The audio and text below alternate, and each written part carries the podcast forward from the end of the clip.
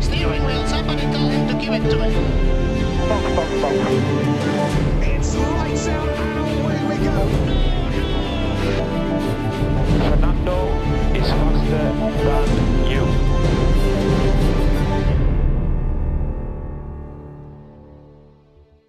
Sean ustedes bienvenidos a Compuesto Medio, el podcast en español sobre la Fórmula 1. Yo soy su anfitrión, Paul Díaz.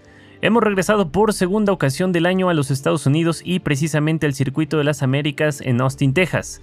Datos a tomar en cuenta, con el resultado Red Bull por fin se corona como campeón de constructores. Esto no lo hacía desde el año 2013. La pole position fue para Carlos Sainz, quien suma su tercera en la máxima categoría.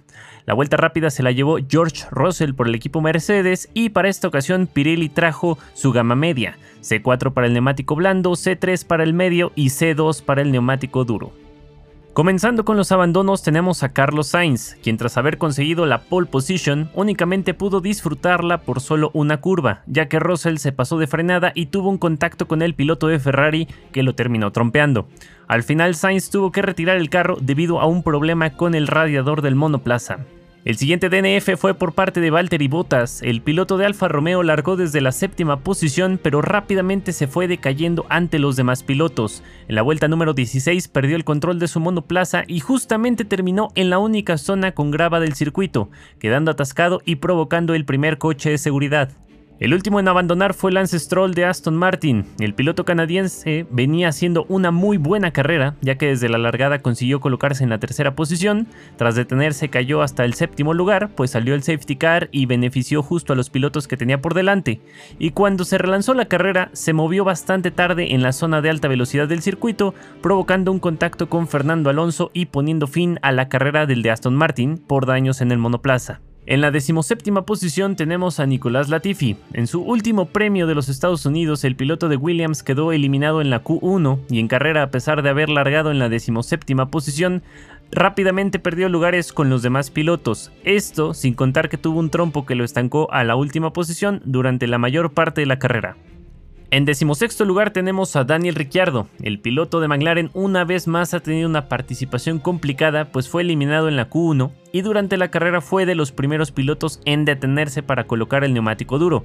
Tras su segunda parada salió en último lugar por detrás de Latifi con quien tuvo que conseguir mínimo un lugar. Decimoquinto lugar para Fernando Alonso, un Fernando Alonso que le hemos visto hacer una carrera espectacular. Largó desde la decimoquinta posición, consiguió varios lugares en el primer stint y aprovechó el primer safety car para ahorrar tiempo y posiciones en su detención. Tras relanzarse la carrera, intentó un adelantamiento sobre su futuro compañero Lance Stroll, quien decidió moverse muy tarde y esto originó un accidente donde hemos visto al Alpine catapultarse por los aires y muy cerca ha quedado de abandonar la carrera. Entró a boxes y durante la última parte del Gran Premio, debido al percance con Lance Stroll, su retrovisor derecho quedó flojo hasta que finalmente salió disparado en pista. Es por ello que los comisarios, tras la carrera, le otorgaron una penalización ilógica de cierta forma de un stop and go, es decir, 10 segundos más, y una penalización de 30 segundos al final de la carrera por la protesta de Haas. Durante la temporada actual, los comisarios le han mostrado en varias ocasiones la bandera mitad negro con naranja a Magnussen por daños en su monoplaza, que lo obliga básicamente a detenerse en boxes, eh, pues representa una amenaza para los demás pilotos. Entonces Haas decidió levantar el acta ante la FIA, quienes decidieron dicha penalización, que para mi opinión resulta incomprensible, ya que un stop and go básicamente eh, orilla al piloto a detenerse en boxes, los mecánicos no pueden tocar el monoplaza y bueno, este piloto a final de cuentas tiene que salir de boxes sin que los eh, mecánicos hayan logrado tocar siquiera el auto. Entonces esto originaba que bueno, Fernando Alonso se tenía que detener una vez más para ahora sí lograr cambiar los daños de su monoplaza. Entonces es de cierta forma ilógica que le hayan dado ese stop and go, que al final de cuentas, como les digo, fueron 40 segundos si sumamos ambas penalizaciones. En decimocuarto lugar tenemos a Mick Schumacher por Haas. El piloto alemán largó decimosexto y fue beneficiado con el triple abandono. Cuando hice su último stint descubrieron que tenía el monoplaza dañado y ya no pudo remontar. Por si fuera poco recibió una sanción de 5 segundos por eh, violar los límites de pista en repetidas ocasiones.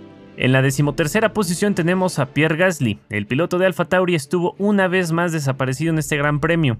Largó un décimo y consiguió varios puestos tras solo iniciar la carrera. En su última detención perdió lo ganado y le costó muchísimo volver a adelantar. En esta ocasión la FIA le ha puesto 10 segundos de penalización por no respetar la distancia entre monoplazas durante el periodo del safety car. En decimosegundo lugar se encuentra Alex Albon. El piloto de Williams ha sacado ventaja de la velocidad de su Williams, pero al final no pudo hacer mucho. Largó desde la octava plaza y estuvo cerca de puntuar, de no ser porque ya estaba sufriendo muchísimo con el neumático en su último stint y porque, bueno, básicamente trae un Williams. En un décimo lugar tenemos a Wang Yusu, el piloto de Alfa Romeo, logró llegar hasta la Q2 pero penalizó 5 puestos por cambios en su unidad de potencia. En carrera estuvo rodando tras un trenecito que a final de cuentas no le dieron mucha oportunidad de avanzar y por si fuera poco se quejó del monoplaza pues decía que estaba dañado y lo tuvieron que detener por precaución. En décimo lugar y consiguiendo un punto para el pin tenemos a Esteban Ocon. El piloto francés fue eliminado en Q1 y la escudería aprovechó para cambiar la unidad de potencia. Es por ello que largó desde el pit lane. En carrera alargó su primer stint pues salió con el neumático duro y en su último stint tuvo la ventaja pues mientras todos tenían dicho neumático él usó los medios para conseguir algunos lugares extra.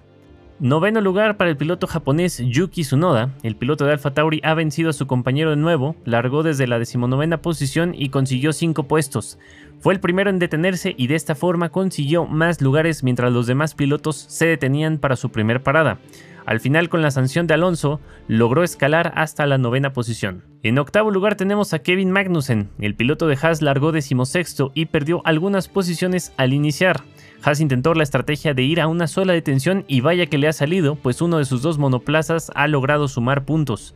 En séptimo lugar tenemos a Sebastian Vettel, quien nos ha regalado otro espectáculo en su gira del adiós. El piloto alemán alargó su primer stint y esto le permitió ganar lugares. El problema vino que en su segunda detención los mecánicos de Aston Martin se marcaron la detención más lenta del Gran Premio y todo lo ganado se sumó en un abrir y cerrar de ojos. Al final le alcanzó para remontar y regalarnos un duelo en la última vuelta con Kevin Magnussen que vaya que hemos gozado. Sexto lugar para Lando Norris, el piloto de McLaren justo largó desde esta posición y nos demostró un ritmo tremendo. Tuvo mala suerte pues se detuvo antes del safety car y en su último stint estuvo adelantando básicamente un monoplaza por vuelta hasta recuperar su lugar original.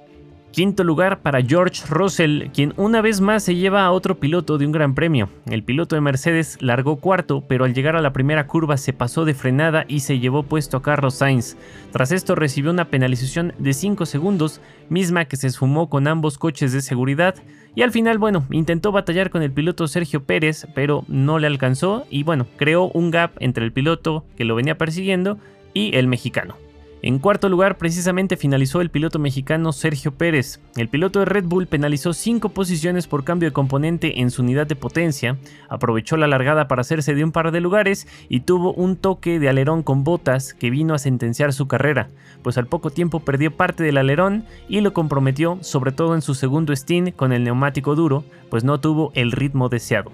Al final se quedó simplemente a 0.700 milésimas de Leclerc, en tercer lugar tenemos justamente también al piloto monegasco Charles Leclerc. El de Ferrari penalizó 10 lugares por cambio de componente en su unidad de potencia y cambio en el turbo. Se vio beneficiado por el safety car pues ahorró muchísimo tiempo al estar rodando en la parte de arriba de la tabla, logró pasar al piloto de Red Bull, pero una vez más vimos al Ferrari sufrir con la degradación de neumáticos en la parte final de la carrera.